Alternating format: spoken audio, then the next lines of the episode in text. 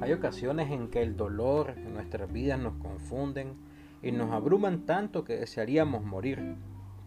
No importa qué hagamos, somos impotentes para cambiar las cosas para bien. Es hora de renacer. Hoy el tema se llama Esperanza en el dolor, basado en Job 6 del 2 al 13. Y dice así. Las saetas del Todopoderoso me han herido y mi espíritu absorbe su veneno. Dios ha enviado sus terrores contra mí. ¿Rebuzna el asno salvaje si tiene hierba?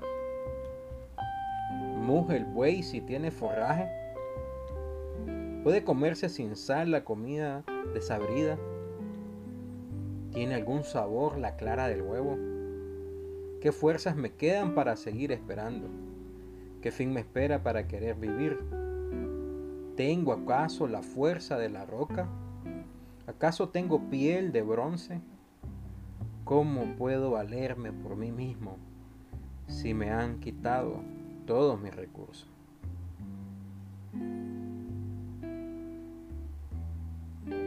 Quiero preguntarte, ¿alguna vez te has cuestionado en las situaciones que te han vuelto involucrado? ¿Alguna vez te has cuestionado por qué te están sucediendo las crisis o las dificultades que están azotando actualmente tu vida? Y en todo proceso, el peso del dolor y la tristeza parece demasiado difícil de soportar muchas veces. No podemos ver por qué nuestro corazón no se rinde y permite que la muerte nos libre. Muchas veces nuestros pensamientos llegan a tal grado que pedimos la muerte, pedimos que esta situación cese y no seguir sintiendo ese peso del dolor y tristeza que nos ha abrumado tantos años. Tantos años que no hemos podido cambiar nuestra vida, no hemos podido cambiar nuestra situación. Y es de la misma manera como Job se sentía. Lo había perdido todo. te pregunto, ¿lo has perdido todo? Así como la situación de Job donde había perdido a sus diez hijos, donde había perdido sus negocios, donde había perdido su riqueza y donde había perdido su salud y todo en cuestión de días. Estás en esa situación para que te puedas echar a morir y pedir esa exagerada petición de poder ya no sentir el dolor y de no poder cambiar tu situación.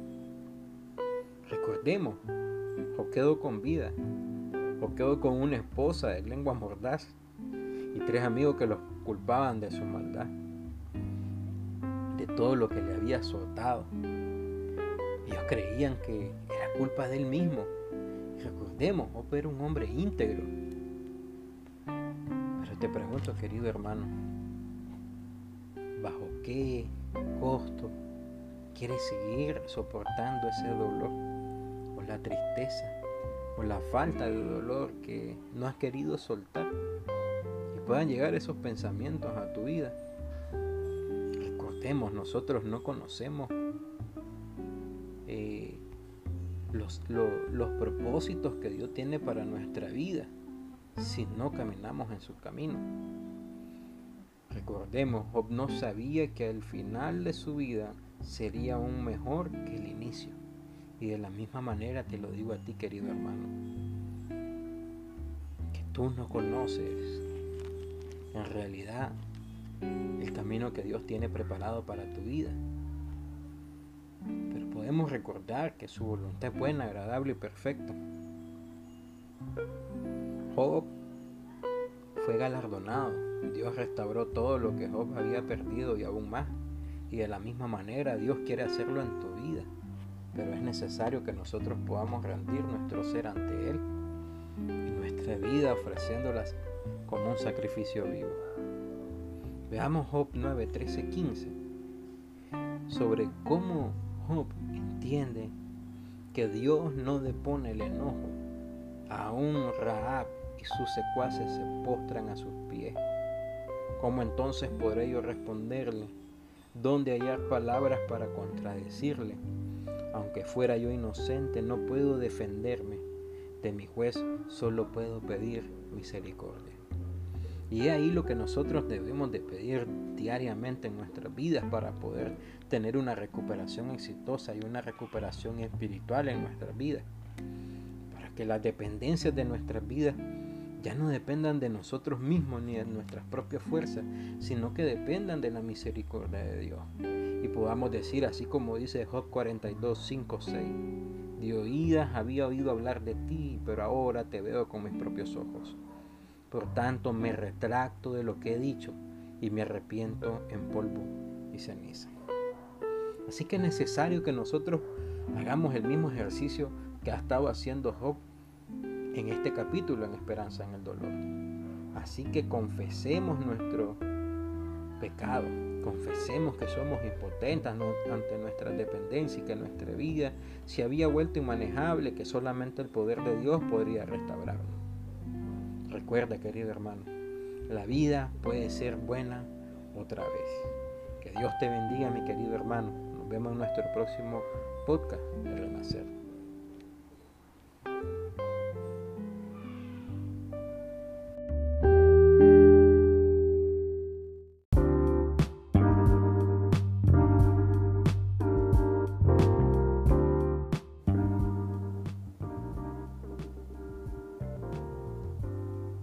Para muchos de los que estamos en procesos de recuperación, los recuerdos de la infancia están llenos de miedos asociados al hecho de que entonces éramos seres indefensos.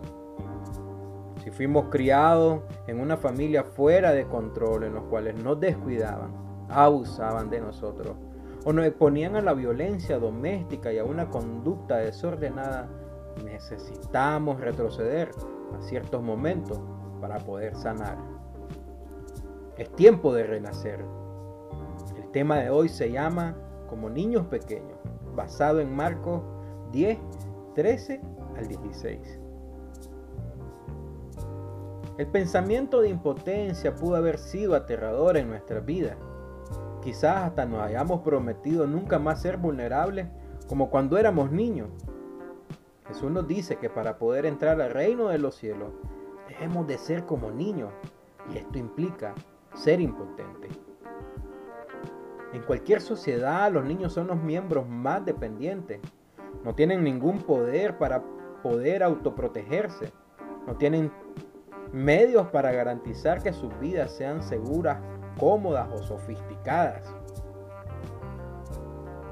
Los niños pequeños dependen particularmente del amor, de los cuidados y de la protección de otros para satisfacer sus necesidades elementales. Tienen que llorar aunque quizás no sepa exactamente qué es lo que necesitan. Tienen que confiar sus vidas a alguien que es más poderoso que ellos con la esperanza de ser oídos y cuidados con amor. Si queremos llevar una vida sana, también tenemos que admitir que somos verdaderamente impotentes ante nuestras dependencias por eso, si confesamos que éramos impotentes a nuestras dependencias y que nuestra vida se había vuelto inmanejable y que solamente el poder de Dios podría restaurarnos, abriremos puertas de cambio para nuestra vida y recuperación espiritual. Eso no significa que tenemos que convertirnos otra vez en víctimas, sino reconocer nuestra potencia será una valoración franca de nuestra situación en la vida y en un paso positivo hacia la recuperación. Nos vemos la próxima semana en nuestro podcast Renacer. Dios te bendiga.